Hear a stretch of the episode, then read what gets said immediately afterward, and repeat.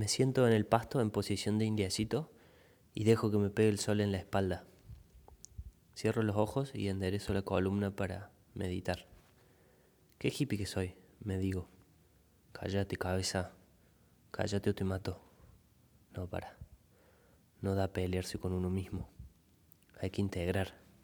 Hay que convivir con la miseria de uno. Espera. ¿A eso también lo está diciendo mi cabeza? Cabeza de mierda, ¿quién te autoriza? Bueno, no importa. Vamos a soltar. Siempre que aparezca el pensamiento, lo voy a dejar ir. Respiro hondo. No pasa nada. Che, qué verso esto de respirar. Respiro hondo otra vez, como para corroborar que tengo razón. Siento una molestia en la nariz por lo frío que está el aire. Me la aguanto como me dijo mi papá que hiciera cuando me raspaba la rodilla a los cinco años. Respiro otra vez y otra y otra. ¡Opa! ¿Qué pasó? Ahí pasó algo. Se liberó algo adentro. Para, ¿estás seguro? ¿Hay más profundidad ahora? Claro, el oxígeno es un químico. Me explico. Los químicos reaccionan entre sí.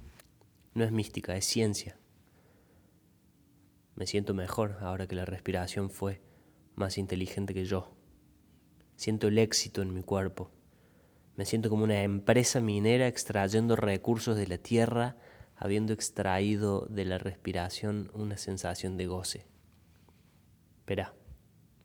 Pero entonces, ¿por qué sigo sintiendo que el mundo es una mierda? ¿Por qué si la respiración me bañó de éxito no me convertí en Buda? Entonces, una voz que no es mía pero que habla como yo, dentro de mi cabeza, me responde, deja de hacer las cosas esperando que te salven. ¡Pum! Un silencio, un vacío, una explosión interna que me mueve los órganos. ¿Será que acaso me la paso obligando a los momentos a que me hagan bien? La expectativa es una carga muy pesada. La naturaleza, los vínculos y los detalles hermosos de la existencia no tienen la culpa de que yo sea un pelotudo que no se conforma con nada. Quiero ser perfecto, me digo. Quiero ser perfecto. Qué insoportable que soy. Silencio. Pero no es genuino eso que quiero. Silencio. Sí, es genuino, me dice la voz. El problema no es querer ser perfecto. El problema es odiar esa pulsión. ¿Por qué no le invitas a la ronda, a que sea parte y le compartís mate y facturas? Mi mala, pero que sepa que no manda. ¿Y entonces para qué está? Le pregunto. Es una compañera marreta, pero es una compañera. La odio, pienso. Pero aunque la odie, sé que jamás le echaría del grupo. No es su culpa existir. No es culpa de nadie. El que busca culpable soy yo. Me doy cuenta de eso y me río.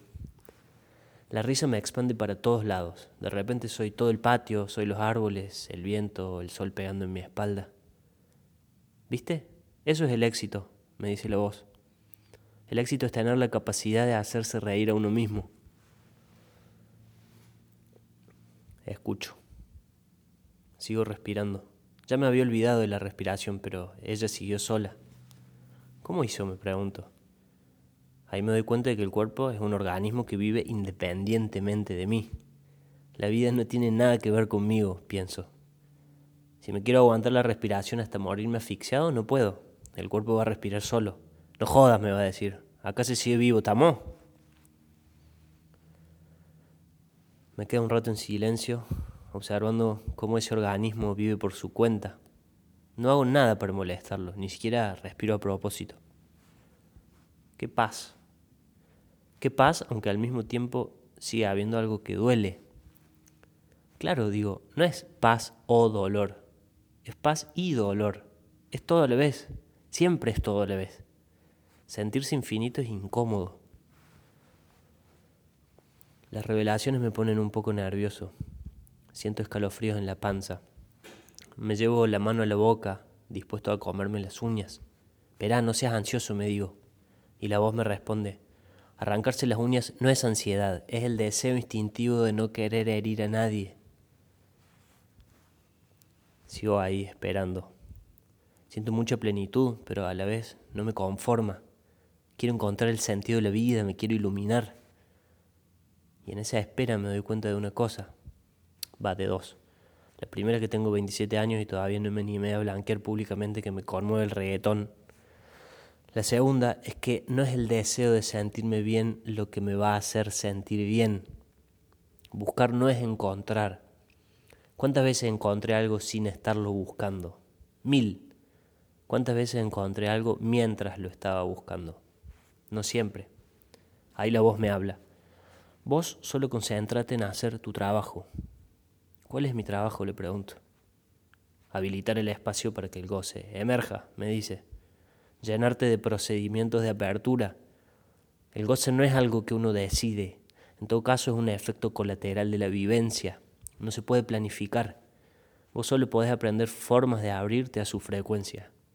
El goce viene solo y a veces no viene. Silencio. Siento el impulso animal de pararme y salir corriendo. Lo hago. Abro los ojos, me paro, corro y busco un cuaderno. Anoto.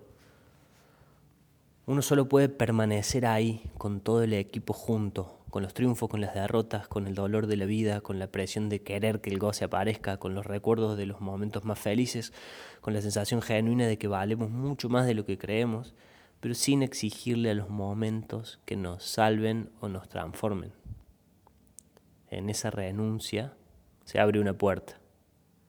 El resto ya no depende de uno. Suelto una carcajada. Me doy cuenta de que estoy tratando de traducir la experiencia en palabras, pero no puedo. Me quedo corto. Quiero decir cómo es, pero no me sale. Porque cómo es no se cuenta. Cómo es se vive.